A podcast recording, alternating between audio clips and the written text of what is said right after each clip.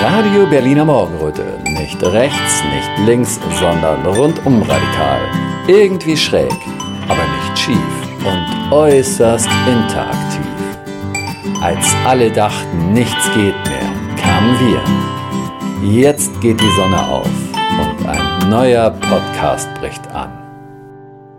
Radio Berliner Morgenröte in Gestalt von Oliver Schindler freut sich heute über einen ganz besonderen Gast, Michael Ballweg, den Gründer der Querdenkenbewegung. Michael, dich braucht man, glaube ich, nicht mehr groß vorzustellen. Jeder weiß, wer du bist. Aber ich möchte mich erst einmal herzlich dafür bedanken, dass du dir bei deinem engen Terminplan nochmal Zeit für ein Gespräch mit mir nimmst. Sehr gerne, freue mich hier zu sein. Hast du eine Idee, wie viele Interviews du gegeben hast, seitdem du aus der Urhaft entlassen wurdest? Auch ganz viele, aber ich glaube, es ist auch nicht die Anzahl wichtig, sondern ich glaube, es ist einfach wichtig auch zu zeigen, dass ich mich nicht ähm, einschüchtern lasse, ja. äh, sondern dass ich ähm, fröhlich weitermache. Ja. Ich glaube, darum geht's. Und deshalb freue ich mich auch hier zu sein, reise gerade ein bisschen durch die Republik ja. und treffe mich mit vielen Menschen. Ja, du bist gerade eine ganze Zeit in Berlin, ne? Wie lange insgesamt? Ich war jetzt eine ganze Woche da. Also ich war letzte Woche Dienstag gekommen und ja. tatsächlich morgen geht's dann wieder äh, weiter. Wohin? Das kann, kann, ich noch nicht sagen, aber ich kann, okay. kann, sagen, am Freitag bin ich in Hambach, auf dem, also in Neustadt an der Waldstraße, auf ja. dem Hambacher Fest. Ja. Da gibt's ja diese große Demonstration, die auch wieder verboten ja. ist, ja. Äh, hoch auf die, auf die Wiege der Demokratie. Sie wurde jetzt verboten mit der Begründung, äh, die Polizei könnte die Teilnehmer nicht schützen. Es wären zu viele. Ah, also, ja, irgendwas findet sich immer. Ne? Irgendwas findet sich immer, genau. Ja. Ähm, mich hatte mal besonders interessiert, was du zum Thema alternative Strukturen zu sagen hattest. Bis vor kurzem hatte ich anstatt alternative Strukturen immer Parallelstrukturen mhm. gesagt. Und da hatte mich dann Friederike de Bruyne eines Besseren mhm. belehrt. Sie hatte gesagt, äh, zwei Parallelen werden sich niemals treffen. Und das wäre erstens unrealistisch. Mhm. Und zweitens wäre das auch so eine Art Abschottung von der Gesellschaft. Und das wäre auch nicht gut. Wie siehst du das? Ja, ich glaube, wir müssen das Neue schaffen. Also genau, und wir müssen vielleicht, wenn ich jetzt so drüber nachdenke, auch mhm. bei den Begriffen ganz gut aufpassen ja. äh, und solche Hinweise dann auch dankbar annehmen. Ja. Ähm, Begriff kommt ja von begreifen und vielleicht ist es tatsächlich so, irgendwann werden die sich treffen müssen oder wir sind ja noch in dem Alten drin, können ja. das Alte auch, glaube ich, nicht ganz schwer verlassen. Also ich hab's verlassen, ich wurde ja zwangs, zwangs rausgeworfen, ich habe kein Bankkonto mehr und ähm, äh, und äh, auch sonst bin ich da eigentlich raus. Ähm, aber es ist ein guter Hinweis, dass man sagt, äh, also wir müssen natürlich das Neue aufbauen, damit wir aus dem Alten raus können und beides wird irgendwie parallel entstehen und natürlich wird es auch Schnittstellen zwischen den, ja. zwischen den beiden Systemen geben müssen. Ja, ja, ja. Ähm, weil es ist ja utopisch zu sagen, ich mache heute nicht mehr mit äh, und äh, beende alles. Ähm, funktioniert ja für die meisten nicht, muss man ja auch realistisch sein. Ja, und die Frage ist auch, ob das gut ist. Ne? Es gibt ja immer noch Leute, die zum Teil äh, vielleicht bei den Maßnahmen mitgemacht haben denn, oder Institutionen, die da mitgemacht haben. Und die jetzt zum Beispiel beim Ukraine-Konflikt sagen, nee, das geht mir jetzt doch zu weit. Ne? Das sind ja immer wieder Schnittmengen. Genau, wo dann neue Menschen auch noch dazukommen, vielleicht mhm. andere sich schon auf den Weg begeben haben. Ich glaube, wichtig ist zu sagen, äh, egal ob es jetzt Alternativ- oder Parallelgesellschaften äh, sind, wichtig ist zu sagen, wir müssen uns auf den Weg machen mhm. und wir müssen uns selbst überlegen, wie wir leben möchten, mhm. äh, weil das, was uns angeboten wird, eben von der Gegenseite, das ist ja nicht das, was wir wollen. Nee. Und wenn wir nichts ja. Eigenes erschaffen, dann müssen wir halt das nehmen, was wir bekommen. Zwangsweise. Ja, ja, du redest da manchmal über die Agenda 2030, ne? Die ist, genau. glaube ich, sehr zentral, ne? Ja, ich beschäftige mich gar nicht so im Detail damit, aber es gab ja dieses große Buch da von, von Klaus mhm. Schwab, The mhm. Great Reset. Wir wissen, dass es dies, dieses Thema gibt, dass wir eine vierte industrielle Revolution haben, wo die Arbeitskraft nicht mehr so gebraucht wird, äh, der Menschen durch die Automatisierung, durch die Roboterisierung. Ähm, dass dadurch viele aus Sicht mancher anderen vielleicht als überflüssig ja. erscheinen. Äh, und dafür muss es dann eine Lösung geben. Ähm, es führt in eine technokratische Welt mit viel Überwachung, wie, wie wir sie eben äh, in sagen wir, anderen Diktaturen äh, schon sehen. Und ich glaube, das ist keine Welt, in der wir leben möchten. Nee. Und wir haben ja so einen kleinen Vorgeschmack bekommen in den letzten zwei Jahren, wie, wie sowas aussehen kann. Äh, erleben jetzt äh, über das Thema Klima, dass auch schon drüber nachgedacht wird, dass es mhm. Einschränkungen geben kann, soll, wie auch immer, dass die Bevölkerung ja schon geübt hat, äh, auf Grundrechte zu verzichten zugunsten einer guten Sache. Ähm, und dass uns das als Solidarität verkauft wird, aber das ist natürlich das Gegenteil von Solidarität und auch natürlich von individueller Freiheit. Wie schätzt du das ein? Ist das so eine Eigendynamik, die sich aus der Entwicklung der Menschheit heraus entwickelt hat, jetzt hin zu diesem Transhumanismus oder ist das etwas, wo man sagen kann, okay, das haben ein paar Leute geplant und die gehen jetzt so ihre Agenda durch? Ach, ich weiß, ich, also da muss ich auch sagen, ich denke gar nicht so viel drüber nach, mhm. aber wenn ich einfach sehe, auch wie dynamisch unsere Freiheitsbewegung oder wie man auch immer sie nennen möchte, ist mit den vielen Diskussionen, mit den vielen Debatten und so weiter, dann kann ich mir vorstellen, dass die andere Seite, wenn man sie so nennen will, die der, die, der Multimilliardäre auch nicht so homogen ist und ich glaube, da hat jeder seine eigenen Interessen und ob die sich dann wirklich zusammensetzen würden und gemeinsam so einen irgendeinen Plan ausarbeiten, das halte ich eigentlich für ziemlich utopisch. Mhm. Bin auch da, ich habe im, möchte auch jetzt mal auf die Zeit im Gefängnis zurückgehen. Ich habe ja. im Gefängnis eben auch festgestellt, also vielen ist ja schon bewusst, du bist, was du isst. Also gute Nahrung sorgt für praktisch eine gute Gesundheit. Ähm, und dann geht es mir körperlich gut. Aber das Gleiche gilt halt auch für unsere Gedanken. Mhm. Also wenn wir geistige Nahrung zu uns nehmen, die einfach schlecht ist und schlechte Gedanken dann hervorbringt, ähm, oder gute geistige Nahrung zu uns nehmen und dann gute Gedanken haben, ist das, glaube ich, ganz wichtig. Und deshalb beschäftige ich mich eigentlich mit diesen ganzen dunklen Sachen äh, nicht mehr so. Ich glaube, das, was wir alle in den letzten drei Jahren erlebt haben, hat uns ja gezeigt, dass wir, dass wir uns selbst auf den Weg machen müssen und dass wir uns nicht ähm, darauf verlassen können, dass irgendjemand unser tolles Leben für uns baut, äh, und lebt vor allem. Also unser Leben müssen wir alle oder dürfen wir alle selber mhm. leben. Ich glaube, es ist auch eine, ähm, eine wertvolle Erfahrung, in diese Zeit geboren mhm. zu sein, äh, auch eine Chance, die Zeit mitgestalten zu können. Und deshalb beschäftige ich mich nicht so viel mit diesen dunklen Themen, sondern ich beschäftige mich eher zu sagen, ich habe da jetzt was entdeckt, was mir nicht gefällt. Zum Beispiel das Thema Geldsystem sprechen wir ja bestimmt nachher noch drüber. Und dann beschäftige ich mich einfach mit Alternativen, auch mit positiven Alternativen. Mhm. Ähm, was kann ich da verändern, ja. als dass ich jetzt noch irgendwie mich mit was haben eventuell böse Leute geplant und was möchten die äh, mit meinem Leben machen, weil ich bin immer noch Herr über mein Leben selbst. Ähm, und äh, wir sind alle, alle, sag ich mal, individuelle individuelle Menschen, mhm. die äh, auch individuelle Freiheitsrechte haben. Und ich glaube, wir haben auch ganz unterschiedliche Vorstellungen, jeder eine einzelne, wie das eigene Leben aussehen soll. Äh, und ich glaube, diese individuelle Freiheit sollten wir dann auch umsetzen und in Lebensideen, Philosophien äh, entwickeln. Mhm. Bevor ich jetzt nochmal konkret auf das Thema Parallelstrukturen eingehe, würde mich jetzt nochmal interessieren, zu dir so als Mensch, äh, zu deiner persönlichen Entwicklung. Nun weiß man ja, nun hat man ja gehört, ne, du hast schon einen, sagen wir, äh, einen, so eine Art Tiefpunkt gehabt, bevor das mit Corona losging, ne, gesundheitlich. Mhm. Mhm. So, da hattest du gemerkt, du hast da zu sehr aufs Berufliche gesetzt. Genau. Und ähm, ja, in dem Moment warst du auch so eine Art schon fast angepasste Person in der Gesellschaft, in einer Leistungsgesellschaft, ne? Ja, ich habe, also ich kam, kam aus einer, sag mal, Familie, wo man ähm, mit vier Brüdern, äh, wo man, wo ich immer, sag mal, seit ich 14 bin, für mich gearbeitet habe oder gewohnt war, dass ich mich um meinen Lebensunterhalt selbst kümmere. Und ähm, dementsprechend war ich dann halt relativ früh drin in dieser höher, schneller, weiter äh, Schiene. Ähm, ich bin äh, zum Glück, äh, sagen mal, mit entsprechend Intelligenz ausgestattet, dass ich mhm. auch immer Freude dran hatte, die Dinge umzusetzen oder zumindest bei IT ein sehr autodidaktisches Wissen mir auch bei, beibringen konnte und hatte immer die Möglichkeit, viel Geld zu verdienen, natürlich mit viel Tauscher Arbeitszeit oder Lebenszeit gegen Geld. Ja. Und das ist halt ein schlechter Tausch, wenn man es jetzt so im, ja. im, im Nachhinein zurückblickt. Ja. Du hattest nur Brüder. Nur Brüder, genau. Ja. ähm, wie warst du da einsortiert? Erster, zweiter, dritter, vierter, fünfter? Ich war zweitältester. Oh. Und ähm, ja, gab es die übrig, üblichen Konflikte natürlich. Ähm, ja, aber war alles gut, hatte eine sehr schöne Kindheit, auch äh, bin ja eben auf dem Dorf aufgewachsen, viel in der Natur. Mhm. Meine Mama hat gesagt, ich wäre schon immer ein gut gelaunter Rebell gewesen. Das hat sich dann auch so gezeigt, dass ich natürlich ähm, dann vom Gymnasium geflogen bin tatsächlich, weil ich ein bisschen rebelliert habe.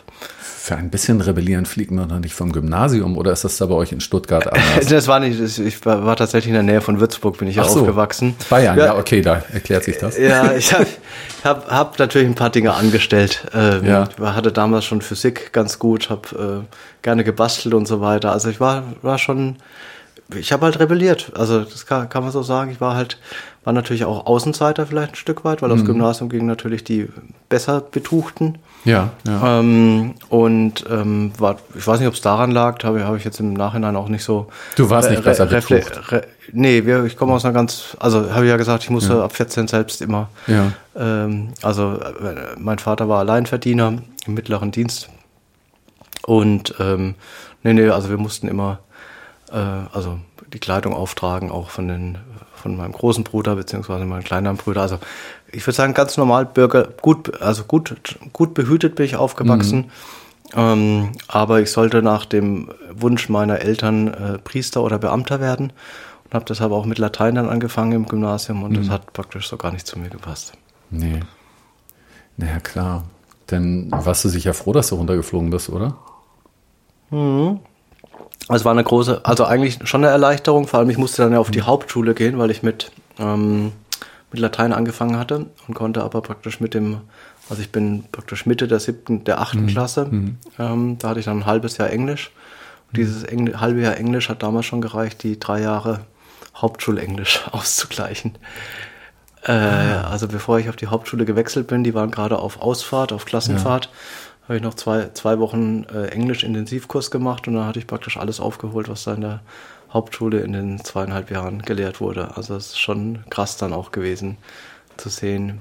Und mh, genau, in der Hauptschule war ich dann auch nicht so sonderlich beliebt, weil ich eben dadurch, dass ich also dass mir Dinge, das Lernen einfach leicht fällt oder leicht fiel, war ich natürlich ein bisschen Außenseiter, weil die anderen konnten sich das gar nicht vorstellen, dass da so einer ist, der einfach nicht lernen muss und trotzdem gute Noten hat. Hast du auch mal Dresche gekriegt oder so? Nö, das zum Glück nicht. Ich, hab, ich war immer da schon sehr sozial im Sinne Ja. von, ich habe dann halt für andere die Hausaufgaben noch gemacht und habe da, äh, hab da ein bisschen geholfen, dass die, dass die auch vorankommen.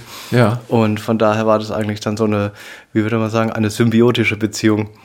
Ähm, und äh, nee, hat, also war, war alles gut. Ja, ist im Prinzip so, von sowas ähnlichem habe ich schon mal in Afrika gehört. Da äh, gab es so einen Stamm oder so ein Dorf, die haben immer dafür gesorgt, dass die umliegenden Dörfer, dass es denen auch gut gibt, damit, äh, damit die nicht angegriffen werden. Ja, das ist doch eine, eine ganz, ganz gute Lebensphilosophie Ja. zusammen, dass man ein bisschen was von dem abgibt, was man hat Ja. und, ähm, und gemeinsam guckt, dass es allen gut geht. Und ich glaube, dann geht es auch allen gut.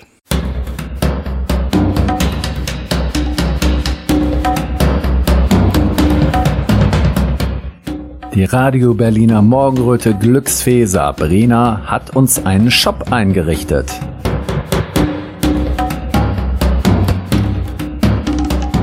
Da gibt es Hoodies, Sweatshirts, T-Shirts, Kaffeetassen, Trinkflaschen, Einkaufsbeutel, Turnbeutel und Caps mit dem heißesten Logo der Hauptstadt.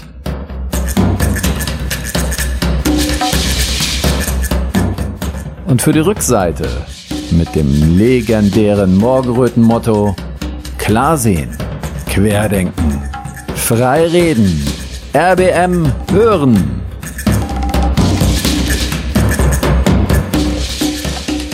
Deckt euch also reichlich mit Klamotten ein.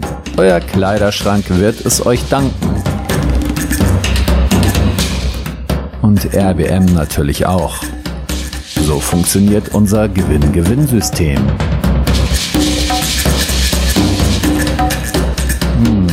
Und wenn alles gut läuft und wir es schaffen, unsere Welt schöner und liebevoller zu gestalten,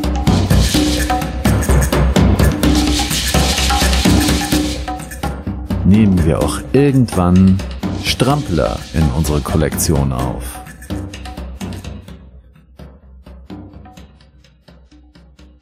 Aber jetzt nochmal ein konkretes Beispiel, warum du runtergeflogen bist, so, irgend- so eine Sache möchtest du jetzt nicht nennen. Doch, ich habe zum Beispiel einen Böller auf dem Schulklo an, angezündet oder ich habe mal die, die Rollläden so programmiert, dass als der Lehrer dann reinkam, gingen halt alle Rollos runter äh, und da war es dunkel im Klassen Klassenraum.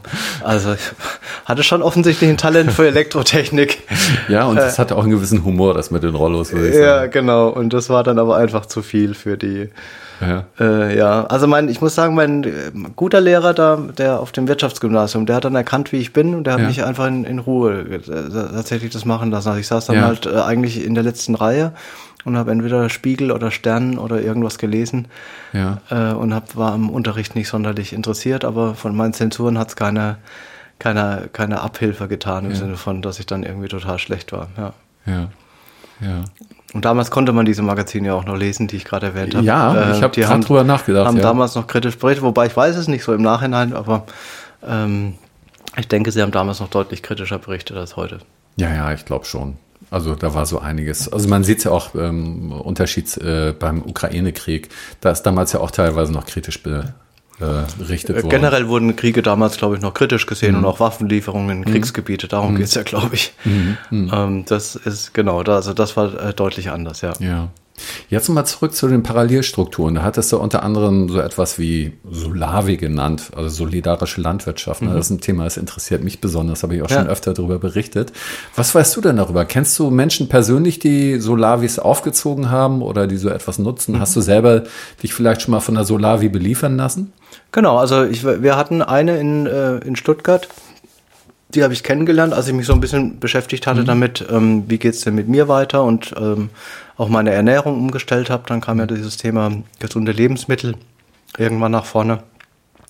Und ähm, dann äh, gab es bei uns in der Gegend tatsächlich eine solidarische Landwirtschaft von einem, der früher mal auf dem Debeter Bauernhof gearbeitet hat. Also mir war es halt wichtig, dass wenn ich in der solidarischen Landwirtschaft bin, dass eben dann auch nicht gespritzt wird oder dass die, Ja. der Biologe, also ist ja auch nicht selbstverständlich eine Sol man kann ja auch Solavi, sag ich mal, auf kon Ja, konventionellem Wege Genau. machen. Aber mir war ganz wichtig, dass wir dann, dass ich eine biologische oder eine, eine ähm, mit Naturmitteln gedüngte Landwirtschaft äh, oder Produkte bekomme. Da habe ich mitgearbeitet und da war eine davon, wir mussten das Video inzwischen leider löschen, weil sie Repressionen hatte.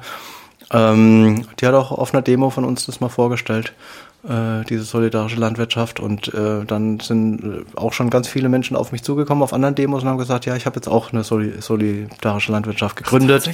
Oder wir haben, wir fanden das so inspirierend. Ja. Und da, das muss man auch wieder sagen. Demo wirkt einfach, wenn wir die, wenn wir, also wenn gute Themen natürlich auf der Bühne sind und wenn die Themen auch vorgestellt werden. Ja. Weil sonst haben wir Ja. die Reichweite nicht. Oder das wird ja in den, sag ich mal, in den äh, Online-Medien, in den- Leitmedien ja nicht nach vorne gestellt. Ja, das ist schön zu hören, weil hier in der Nähe von Berlin gibt es auch so ein Projekt. Ne? Ich meine, Ja. man, man braucht dazu Land, man braucht dazu Geld. Ja. Ähm, ich weiß, dass die Leute, die sind jetzt eigentlich überdurchschnittlich reich, Mhm. aber die hängen sich rein und die geben halt, was sie können und dadurch funktioniert das. Ne? Es gibt ja. Ja. auch manche Projekte, dann gibt es vielleicht irgendwelche Leute, die haben da ein paar hunderttausend auf dem Konto, weiß ich jetzt nicht. Nee, man braucht nicht, also da muss ich widersprechen, man braucht Mhm. nicht mal Geld äh, und Dings, man braucht, glaube ich, ähm, den Mut, auch auf Landwirte zuzugehen. Also ich weiß zum Beispiel, Mhm. in Stuttgart gibt es einige Landwirte, die haben gesagt, wir tun einen Teil unseres, unserer Fläche praktisch Solavis überlassen, den Menschen, äh, die es machen. Und die sind dann teilweise so nett, dass sie ihr großes Gerät, was sie ja eh haben, noch nutzen dazu, dass sie schon das Ding vorpflügen und umgraben, dass man das praktisch gar nicht mehr selber machen muss. Ähm, und ich glaube, da ist einfach auch wichtig, vielleicht keine, also einfach auf Landwirte zuzugehen und zu fragen, ob das möglich wäre. Und vielleicht gibt's ja Nette, die das einfach machen. Wow, das ist ja ein Service. Also Ja. da haben die hier von uns ein bisschen mehr zu kämpfen. Ne? Ja, das ist ja auch immer die Frage, mu- muss ich kämpfen oder muss ich, äh, ich muss ja nicht immer alles alleine Ja, machen. Wir ja, haben es ja gerade ja. festgestellt, wo du erzählt hast mit den, mit den afrikanischen Stämmen, die Ja, geguckt haben, ja. dass denen außenrum gut geht. Ja. Also ich glaube, es gibt viele Menschen, die man einfach nur ansprechen muss und da darf man gar nicht so, so kontaktscheu sein. Ähm, und es gibt ja genügend Landwirte, die auch viel Land haben und vielleicht gibt es ja. Ja. einen, der dann, oder der eine oder der andere, der sagt, ja, freue mich dann drüber, vielleicht kann mir ja was anderes helfen als Ausgleich Mhm. äh, auf dem Bauernhof. Ähm, und wir, wollen ja nicht zurück, vielleicht auch, weil viele verstehen ja diese parallelen Strukturen so, ich muss komplett aussteigen und ich Mhm, mache irgendwie äh, alles selbst. Nee, darum geht's ja auch nicht, sondern es geht ja, da macht man sich das Le- Leben ja nur schwer. Es geht Ja. darum um Kooperation und zu sagen auch, also du kannst was besonders gut, ich kann was besonders gut und natürlich wollen wir nicht alle alles gut können. Das ist ja auch, Mhm. entspricht doch gar nicht unserem Naturell, sondern einfach äh, dann zu sagen, was kann ich dir Gutes tun und ja, im, Umkehrschluss wirst du mich vielleicht fragen, wie kann ich mich dafür revanchieren. Ich glaube, das ist ja das, was wir lernen müssen, äh, dass wir aus dieser Ja. Egoistengesellschaft rausgehen äh, und sagen, ich nehme einfach nur die ganzen Vorteile für mich mit, aber ich mache mir keine Gedanken drüber, was kann ich denn auch, auch wieder beitragen. Und das ist halt bei diesen Parallelstrukturen oder Alternativstrukturen ganz wichtig. Und deshalb gibt es ja auch, auch so viele Konflikte. Ähm, ich bin wegen der Konflikte jetzt gar nicht so böse. Ich fand die am Anfang auch ganz schlimm. Äh, aber ich glaube, sie müssen einfach sein und sie dürfen auch sein, weil wir gar nicht so aufgewachsen sind, dass wir das gewohnt sind, dass wir so kooperativ miteinander arbeiten, sondern wir werden ja in der Schule, wird uns ja gelehrt, dass der, jeder die Ellenbogen ausfährt und dass es diesen Kooperatismus ja gar nicht gibt. Wo du gerade was von Konflikten sagst, du hattest ja auch schon mal über gewaltfreie Kommunikation geredet. Hast du selber mal eine Ausbildung gemacht oder persönliche Erfahrung? Ne, also ich habe noch keine Ausbildung gemacht, aber ich habe natürlich, oder vielleicht habe ich es auch ähm, unter anderem Namen gemacht. Also ich habe natürlich äh, viele Seminare von Dieter Lange oder viele Videos mhm. mir auch an, angesehen, mhm. habe auch die Seminare besucht, die Theta-Seminare, die sind sehr, sehr gut. Geht es eigentlich um Persönlichkeitsentwicklung und mhm. zu sehen, wie bin ich selbst. Ähm, und ähm, natürlich kenne ich jetzt durch die Bewegung auch den einen oder anderen gewaltfreien Trainer, gewaltfreie mhm. Kommunikation. Mhm. Mm, und ich glaube, es ist ein ganz maßgeblicher Baustein, mit dem sich jeder von uns beschäftigen muss. Also mhm. Achtsamkeit, mhm. gewaltfreie Kommunikation. Mhm. Mm, und also wir hatten ja aufgrund der Demos gar keine Zeit, uns um irgendwelche Konflikte zu kümmern, weil wir mussten ja einfach funktionieren und es war immer, also nach der Demo ist vor der Demo. Das hat auch dem Team natürlich nicht gut getan. Äh, wenn ich jetzt ein neues Team aufbauen würde, würde ich auf jeden Fall dafür Wert darauf legen, dass alle Teilnehmer auch mal so einen Kurs besuchen, gewaltfreie ja. Kommunikation dass wir uns über Achtsamkeit auch unterhalten. Also wie gehe ich vor allem mit der Zeit des anderen um? Äh, das ist ja für, also auch ein ganz wichtiges Achtsamkeitsinstrument. Ähm, oder auch wie gehen wir insgesamt miteinander um? Und ich glaube, da dürfen wir jetzt auch ein bisschen langsamer werden. Also die letzten äh, oder das erste Jahr, vor allem 2020, war natürlich geprägt von dieser großen Hoffnung, äh, wir bekommen das äh, hin. Um, ähm, und dann haben wir, glaube ich, ja alle erkannt, dass das Problem ein größeres ist. Mhm. Ähm, und dass ähm, dass es Dinge gibt, die wir uns einfach vorher nicht hätten vorstellen können, dass die, dass das System, sage ich mal, so kaputt ist. Und ähm, dementsprechend müssen wir uns auf was Längeres einstellen und ich glaube, wir dürfen aber auch Freude dran haben. Ja, ja. Also früher, was heißt früher? Es gibt ja auch den Begriff Arschengel. Ich weiß nicht, ist, ist dir das ein Begriff Arschengel? Nee, gar nicht. Ne? Nee. Das sagt man immer, ähm, ähm, wenn ein jemand etwas äh, eigentlich Böses antut, bösen Willens, aber man hat dadurch am Ende dann doch einen Vorteil, ja, weil man daran wächst. Ja, so, ne? okay. ne? Und so ist das ja auch mit dieser Geschichte. Hat mhm. ja auch viele Menschen aktiviert, mich persönlich auch, ja. mal etwas genauer hinzu, hinzuschauen, mehr Verantwortung zu übernehmen. Weil einfach die Alternative ist, dass man halt jetzt merkt, äh, wenn ich nicht die Verantwortung für mich übernehme, dann werden Sachen mit mir gemacht, mit denen ich nicht mehr einverstanden bin. Ne? Genau. Ein anderer tut es halt nicht. Genau. genau. Nicht, in, nicht, in, deinem Sinne. Er übernimmt genau. die Verantwortung, aber ja. Genau. Fragt mich nicht vor, ob das okay ist, so für mich, ob sich das jetzt gut anfühlt. Also mhm. ist nicht so wie beim Hausarzt, ne? Oder ja, gut, der fragt ja auch nicht mehr, genau. Nee, also der stimmt. beim, beim Heilpraktiker gibt es die Frage wahrscheinlich noch. Ja, ja, ja. Oder da gibt es ja auf jeden Fall. So ja. muss man ja sagen, ja. Ja, dann haben wir noch das Thema ja, Geld und Wirtschaftssystem und äh, Internet. Äh, du hattest ja jetzt zum Beispiel über Bitcoin geredet. Mhm. Es gibt ja noch andere äh, Kryptowährungen. Ja, das ähm, ist teilweise natürlich auch nicht ganz unumstritten. Bitcoin mhm. wegen angeblicher ähm, ja, Umweltbelastung, die er hat. Gut, aber darauf will ich jetzt gar nicht so eingehen auf das Thema. Aber die Frage ist, ähm, wie sicher ist das Ganze jetzt? Also, so viel ich weiß, kann man den Bitcoin eigentlich gar nicht verbieten, weil der. Mhm. Also, auf, ja? ich will vielleicht mal ein bisschen größer einsteigen. Ja, also, okay. generell sage ich mal, wir haben ein Geldsystem, mhm. wo wir alle gemerkt haben, es ist, glaube ich, nicht gut für uns. Mhm. Im Sinne von, die Regierung kann so viel Geld drucken, wie sie möchte. Der äh, Rudolf Steiner hat ja schon gesagt, äh, Geld ist ein Machtinstrument derer, die es besitzen, um die anderen zur mhm. Arbeit zu zwingen. Mhm. Ähm, das sehe ich auch so. Ähm, letzt, letzten Endes verbringt ja ein Großteil der Menschen seine Lebenszeit damit, eigentlich in dem gleichen Monat das zu verdienen, was man im gleichen Monat wieder ausgibt. Und da Geld aus dem Nichts erzeugt wird, tauscht man eigentlich seine Lebenszeit gegen nichts. Also wir sind alle im Hamsterrad. Ja, ja. Mm, und deshalb sollte man sich dringend damit beschäftigen, wie so ein Geldsystem funktioniert aus meiner Sicht. Ähm, auch wenn es ein schwieriges Thema ist, weil das Geldsystem eben die Basis für alles ist. Also darauf mhm. baut er auf, die Gesellschaft, die Politik, die Wirtschaft, äh, alles baut auf das Geldsystem aus, äh, auf. Mm, und deshalb ist es aus meiner Sicht so wichtig, sich damit zu beschäftigen. Und natürlich sage ich, also für mich ist Bargeld sehr, sehr wichtig. Mhm. Ähm, natürlich, äh, also da reden wir jetzt nicht über Geld, äh, aber natürlich sind auch Edel, Edelmetalle ein, ein wichtiger Baustein. Aber man darf eben auch die tollen Lösungsangebote, die uns in der digitalen Welt angeboten werden, nicht verteufeln. Ähm, und da ist Bitcoin eben was ganz Besonderes, äh, weil Bitcoin ist praktisch das, was das Internet war für, Thema, für das Thema Kommunikation, mhm. ist das Thema ähm, Bitcoin, das eben für das Thema Geld, nämlich wir haben mit dem Internet eine dezentrale Kommunikationsmöglichkeit. Mhm. mhm. Äh, geschenkt bekommen, die unzensierbar eigentlich auch ist, wenn man sie richtig verwendet. Also das wurde ja vom Militär erfunden, das, das Internet, mhm. und der Ziel, Ziel und Zweck war ja, die Kommunikationsfähigkeit zu erhalten äh, selbst wenn es mal einen Atomschlag geben würde. Das war ja die grundsätzliche Idee des Internets. Da muss ich jetzt noch mal ganz kurz was fragen. Äh, dezentral.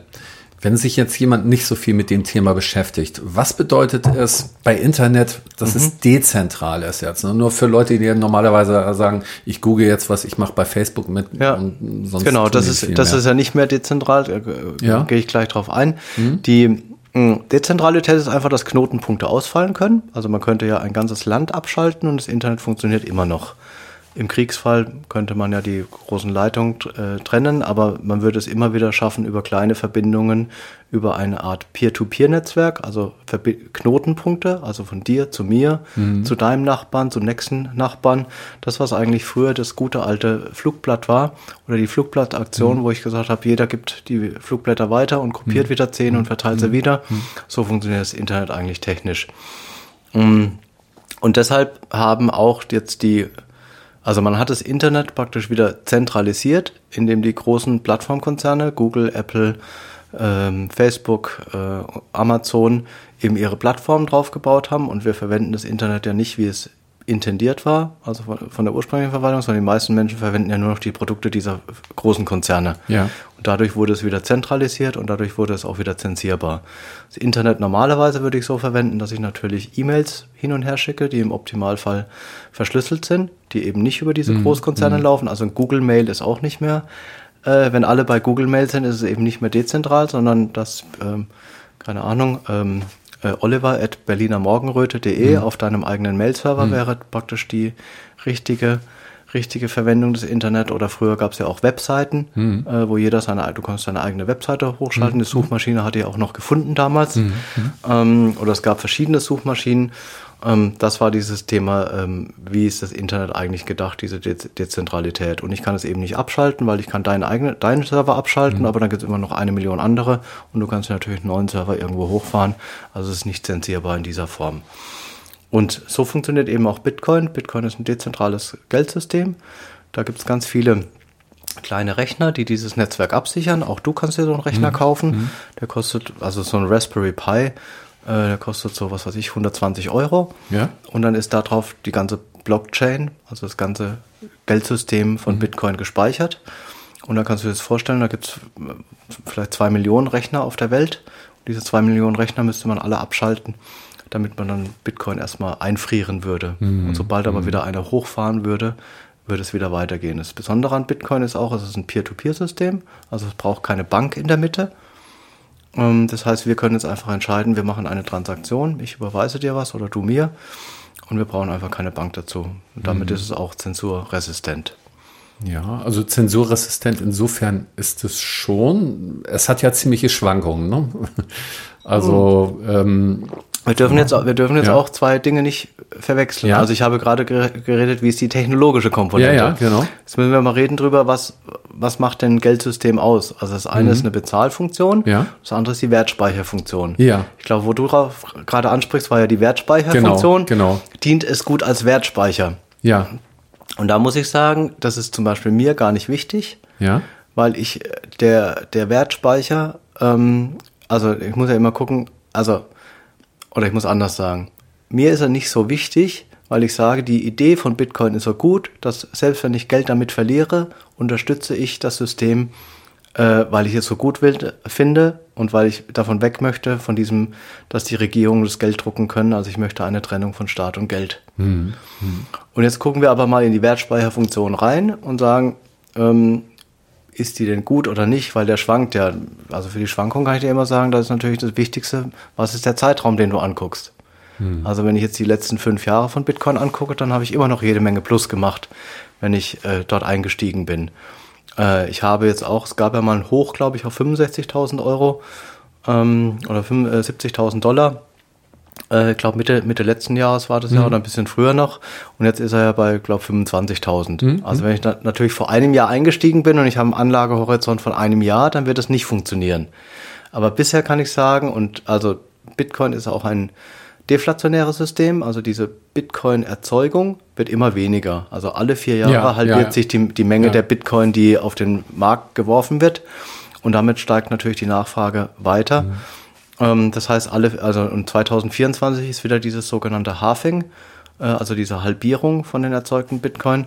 Und dann wird wieder was mit dem Kurs passieren. Dann werden wir ein kleines, vermutlich, ich mache ja keine Anlageempfehlung, ein Kursfeuerwerk sehen. Mhm. Also was ich einfach sagen möchte ist, wenn ich einen Anlagehorizont habe, ich sage mal von fünf Jahren, dann kann ich eigentlich mit Bitcoin aus meiner Sicht nichts falsch machen. Mhm. mhm. Äh, wenn ich natürlich sage, ich brauche das schnell innerhalb von einem Jahr, dann ist es kein geeignetes Instrument. Ähm, dann muss ich mir andere Sachen überlegen, ähm, um mich vor der Inflation, darum geht es ja zu schützen. Ja, ja, ja. So, ja, und ja. das Zweite, was, eine, was ein Geldsystem hat, ist die Zahlungsfunktion. Die funktioniert halt beim Bitcoin viel, viel besser als jetzt beim Gold oder beim Silber. Mhm. Wenn ich jetzt sage, ich benutze Gold oder Silber als Wertspeicher. Also mit dem Gold kann ich halt schlecht irgendwie bezahlen mhm. äh, oder kann sagen, schneid mir mal ein Stück ab. Ähm, mit Bitcoin geht es halt. Ich kann auch praktisch 10 Euro mit, mit Bitcoin bezahlen. Ähm, äh, und ähm, äh, also es hat auf jeden Fall auch eine Zahlungsfunktion, die eben auch weltweit funktioniert. Also ich kann, habe ich auch schon gemacht, ich kann jetzt zum Beispiel nach Tansania mhm. einfach mal innerhalb mhm. von, von Millisekunden äh, 10 Euro rüberschicken mhm. über ein Bitcoin Lightning Netzwerk, mhm. nennt sich das dann. Das ist das Zahlungsnetzwerk von Bitcoin ähm, zu fast keinen Kosten. Und wenn ich das dann vergleiche halt mit Western Union oder mhm. wie da so ja, Geld rübergeschickt ja, wird, die dann 30 Prozent nehmen, dann ist das ganz ja. spannend. Ach, ja. Ja, ich möchte aber keinen Bitcoin-Talk draus machen. Ich nee, möchte, nee, ich nee, möchte, nee, nee, Ich möchte, ich, möchte auch nochmal an. Ja, ich möchte eigentlich darauf hinweisen, es ja. gibt ja eine Bitcoin-Community schon, die heißt ja. 21, also mhm. ausgeschrieben als ein Wort, 21. Mhm. Gibt es in allen Städten oder in allen großen Städten in Deutschland schon. Also die sind parallel mhm. entstanden zu Querdenken oder zur mhm. Demokratiebewegung, mhm. weil viele Menschen eben dieses Thema Geldsystem ja schon ganz früh erkannt haben. Das war ja mhm. auch ein Thema, was ich schon früher also ich hatte ja über das Geldsystem schon gemerkt, da stimmt irgendwas nicht. Ich mhm. habe 2000 im Dotcom-Crash viel Geld verloren, 2008 dann nochmal in der Finanzkrise. Und dann habe ich gesagt, haha, das passiert mir 2020 nicht oder bei der nächsten Krise nicht nochmal. Ich bereite mich vor, dass es dann so geendet ist, dass wir halt ähm, unsere ganzen Freiheitsrechte und Grundrechte weg sind. Äh, und dass es äh, so weit ausstrahlt, das hatte ich mir auch halt auch nicht vorgestellt. Ja, ja. Radio Berliner Morgenröte hat keine Sponsoren und keine Werbung. Wir sind komplett unabhängig und müssen es niemandem recht machen. So macht die Arbeit Spaß und ist erfüllend und da haben wir alle was davon. Wenn jeder von euch hin und wieder was spendet, können wir noch lange weitermachen und immer wieder neue kreative Formate für euch entwickeln. Der Spenden-Button ist unten am Ende der Webseite. Danke, dass ihr mitmacht. In erster Linie geht es auch in diesem Gespräch um alternative Strukturen mhm. beziehungsweise Freiheit, Unabhängigkeit, ähm, in dem Zusammenhang hast du schon mal das Thema Quellcodes genannt, also mhm. Quellcodes für alle. Kannst du mal beschreiben, was das genau bedeutet? Mhm. Also ich will vielleicht noch mal ein bisschen auch ausholen in mhm. der Form, dass wir sagen, was ist für mich Widerstand? Wir reden ja auch von äh, Artikel äh, 20 Absatz 4. Mhm. Ähm, ein Widerstandsrecht. Und für mich ist einfach ein Widerstandsrecht ein friedliches Widerstandsrecht im mhm. Sinne von, ich mache nicht mehr mit mhm. und ich entziehe der Gegenseite meine Energie. Also ja. ich kann zum Beispiel auch es nicht mehr verantworten mit dem, was jetzt passiert ist, dass ich noch meine Arbeitskraft einsetze, um Steuern zu erwirtschaften und damit praktisch diesen Staat, der mir meine Rechte einschränkt, ähm, äh, zu finanzieren. Und ähm, da gibt es eben mehrere Bausteine. Das eine ist, dass wir uns beim Geldsystem eben hm. nicht mehr mitmachen. Das andere haben wir, sagen wir mal, bei den politischen Systemen, äh, dass wir uns da Alternativen überlegen. Und eins ist eben auch davon, ähm, dass wir eben bei diesen Großkonzernen, die uns, ähm, die uns ja massiv zensiert haben in, in, in der Pandemie, also Google, Apple, äh, mhm. you name it, die hatten ja alle auch ja, diese Cockpits, ne, diese, die haben ja nicht nur zensiert, sondern mhm. sie haben ja aktiv, sagen wir mal, über diese Informationen, die sie verbreitet haben, auch die, die, äh, na, die, äh, die Angst äh, immer oben gehalten, mhm. was, was das Thema Corona betraf. Und auch da müssen wir aus meiner Sicht aussteigen. Und einen Ausstieg können wir dann machen, indem wir eben wieder auf die quelloffene, quelloffene Software setzen. Mhm. Also Open Source heißt das. Das heißt nicht, dass sie deshalb kostenlos ist, sondern sie erstmal, mhm. sie ist frei in der Form, dass man den Quellcode frei nutzen kann. Mhm. Ähm, ich, und wir müssen, glaube ich, auch wieder lernen, dass, also früher war es noch ganz normal, dass man für Computerprogramme Geld bezahlt hat. Äh, das wurde die, für, für, durch die Großkonzerne jetzt so pervertiert, dass die diese Kosten, äh, alles ist kostenlos ähm, äh, Mentalität eingeführt haben und damit eben auch den, der Softwareentwickler eigentlich gar keine Chance mehr hat, irgendein gutes Produkt zu machen. Also da müssen wir uns erstmal wieder die Wertschätzung gegenüber dem Beruf des Softwareentwicklers auch ähm, schaffen, äh, ja. dass die Menschen auch bereit sind, äh, da Geld dafür auszugeben. Aber es gibt ganz viel tolle Software und was wir ja. gemacht haben oder was ich gemacht habe, ich habe das, was es gibt. Ich komme aus dem Apple-Ökosystem, mhm. also ich habe 25 Jahre mhm. Apple verwendet. Mhm. mhm. Das ist ganz schwierig auszusteigen, weil es ist wirklich gut gemacht und natürlich auch sehr benutzerfreundlich, muss man einfach sagen. Äh, auch Android, keine Ahnung, die Großkonzerne mhm. machen das ja gut. Also ein Google Maps funktioniert einfach deshalb gut, ja. weil alle ihre Daten dorthin schicken. Ja. Und das kann ein Open Source Projekt äh, im Moment noch gar nicht liefern ähm, weil wir eben dat datensparsam sind. Aber es gibt eben Möglichkeiten, sich von diesen Groß Großkonzernen zu verabschieden und zu sagen, Apple und Google verdient mit meinen Daten kein Geld mehr. Und da haben wir einfach ein Apple- und Google-freies Handy entwickelt, dass man sich auf sein eigenes Handy draufspielen kann oder wenn man eh ein neues mhm. Handy kauft, äh, sich dann überlegen kann, das mal auszuprobieren. Ähm, dadurch, dass ich jetzt neun Monate in Haft war, war ich etwas gebremst, äh, das Projektteam aufzubauen, aber wir arbeiten gerade wieder dran dass wir es eben wie Querdenken, wo es dann Teams gab, die äh, Demonstrationen gemacht haben äh, bundesweit, äh, dann auch wieder ähm, Teams haben, die Schulungen eben für diese Google- und Apple-freien Handys zum Beispiel anbieten. Ja, das ist sicher auch notwendig, weil das, was du da sagst, ist ja nicht jeder ein Computerfreak jetzt, ein IT, äh, ITler. Und ähm, kannst genau. dir vorstellen, dass diese Open Source Nutzung und äh, diese datensichere Nutzung irgendwann auch für normale Durchschnittsnutzer möglich ist? Also ist es heute schon, weil das ist wirklich ja. sehr komfortabel inzwischen. Mhm. Das einzig Schwierige ist noch, das überhaupt auf das Handy drauf zu bekommen, mhm. weil da braucht man tatsächlich ein bisschen Kommandozeile. Mhm. Aber genau das wird dann in der Schulung gemacht. Mhm. Äh, und was man halt lernen muss, also das Medium zur Kommunikation heißt jetzt halt nicht mehr WhatsApp, sondern das heißt Signal oder Telegram. Mhm. Äh, das Thema, ich habe kein Google Maps mehr oder kein Apple Maps, das heißt dann eben OSM mhm. oder ähm, äh, also man muss eigentlich nur lernen praktisch, wie heißen jetzt die neuen, die Apps, die früher halt anders hießen, welche, welche, welcher Name verbirgt sich ähm, hinter welchem Produkt. Ähm, und dann ist man ganz schnell unterwegs. Also wir haben, haben viele, viele schon mhm. installiert im Stuttgarter Raum äh, und es gibt total viele glückliche Nutzer. Die sagen, sie sind, kommen total gut damit zurecht. Ja, Üb übrigens ja, auch, ja. also wir haben teilweise Ü, Ü70 sogar in den Schulungen. Wow. Und die freuen sich total und sind ganz aktiv. Äh, und also es ist nicht schmerzhaft, der Wechsel. Gut, also sowas bräuchten wir auch in Berlin. Also ich habe schon mal gemerkt, ich habe äh, jetzt auf einen meiner äh, Rechner mal von einem Freund mir mhm. Linux drauf machen lassen, ja. zum Beispiel, um das mal auszuprobieren. Ja. Äh, trotzdem, ähm, wenn der denn nicht immer handhabbar ist, äh, wenn ich mir jetzt mal irgendwas, äh, irgendeine Software runterladen mhm. will und die ist da nicht so vorgegeben, ja. ähm, dann kommt man schon ganz schön in Nöte. Und gerade wenn man technisch auch was machen will, ja. wie zum Beispiel äh, ja, Audios schneiden, Videos schneiden, da ja. ist der andere Weg ja natürlich immer noch viel bequemer. Vor allem wenn man auch mit äh, Leuten dann zusammenarbeiten will, die auch noch in diesem System mit ja. drin sind, mit äh, Microsoft und so, die sagen, ja. ähm, dann, ach nee, das mit diesem Linux, das lass mal, also ja. so können wir nicht also gut mit dir muss, zusammenarbeiten. Ich muss dir recht, recht geben, auf dem Rechner ist es noch schwieriger umzusteigen. Auf dem Handy ist es inzwischen gut möglich. Mhm.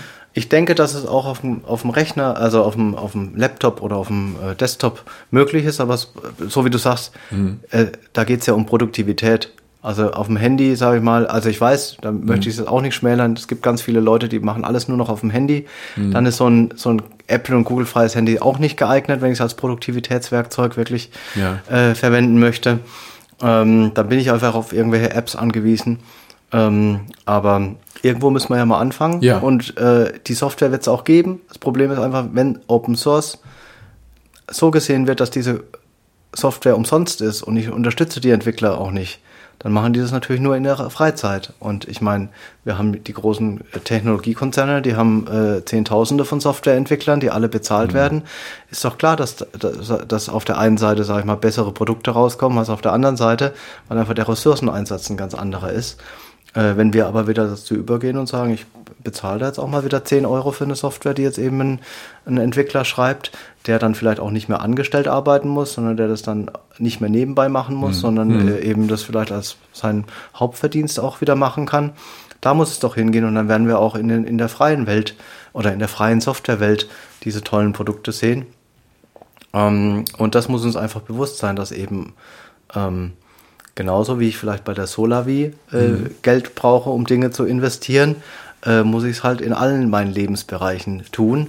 Und ähm, ja, ich weiß, jeder hat nur eine gewisse Menge Geld verfügbar, mhm. äh, aber da müssen wir halt drauf achten. Wir können jeden Tag auch abstimmen mit dem, mit wo wir unseren Euro ausgeben, können wir entscheiden, welch, welche Art von System unterstützen wir.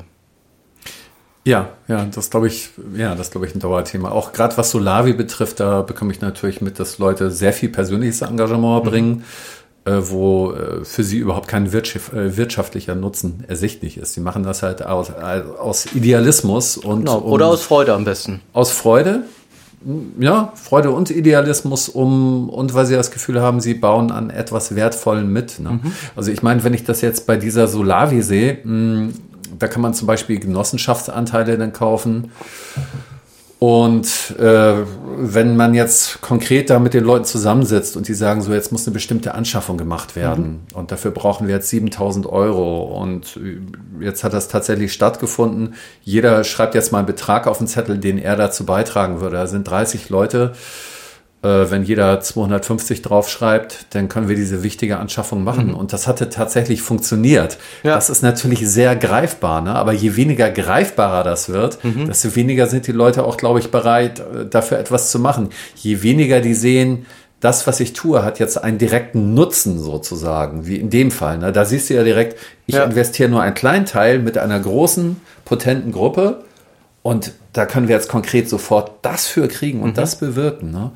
diesen Effekt, den muss man auch versuchen, auf andere Sachen ja, Das ist ja, glaube ich, der, der Selbstermächtigungseffekt, den du beschreibst, mhm. dass ich einfach sehe, ich bin eben, also wir werden ja in diesem System immer klein gehalten, im Sinne von, ja. wir sind äh, klein, wir können praktisch nichts erreichen.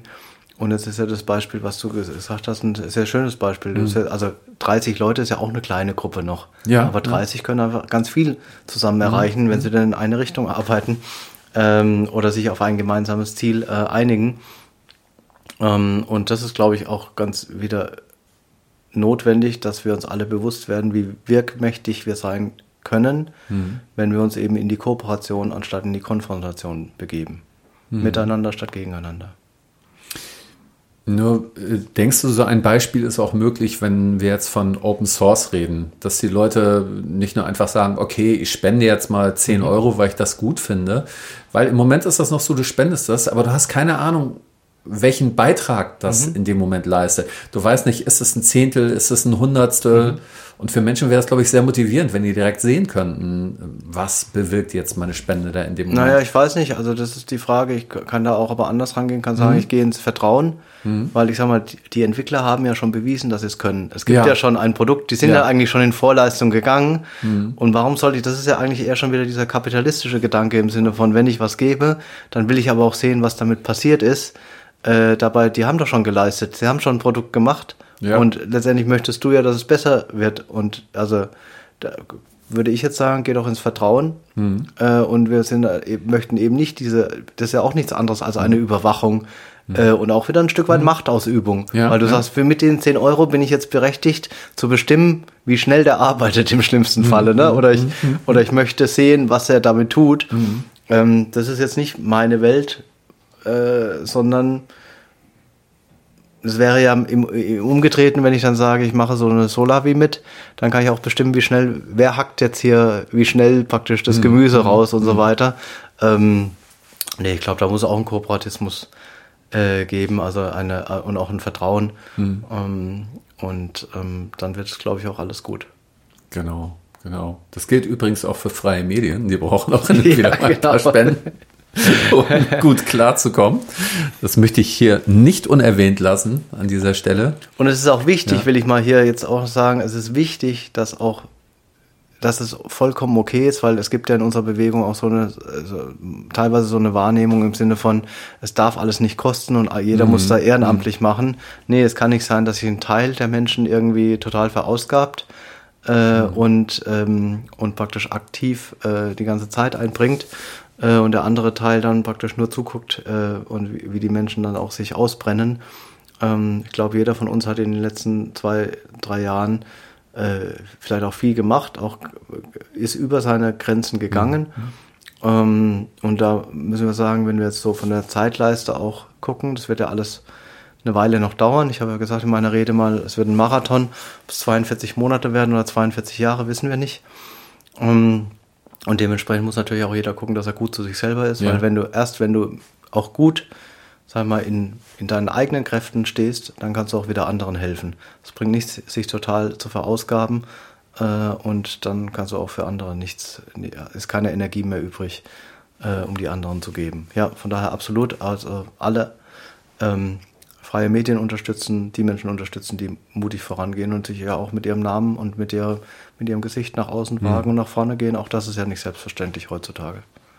Gut, Danke, Michael. Das nehme ich dann heute mal als das Wort zum Sonntag. Und ich bedanke mich ganz herzlich für dieses schöne Gespräch. Vielen Dank. Es war eine Freude, hier zu sein.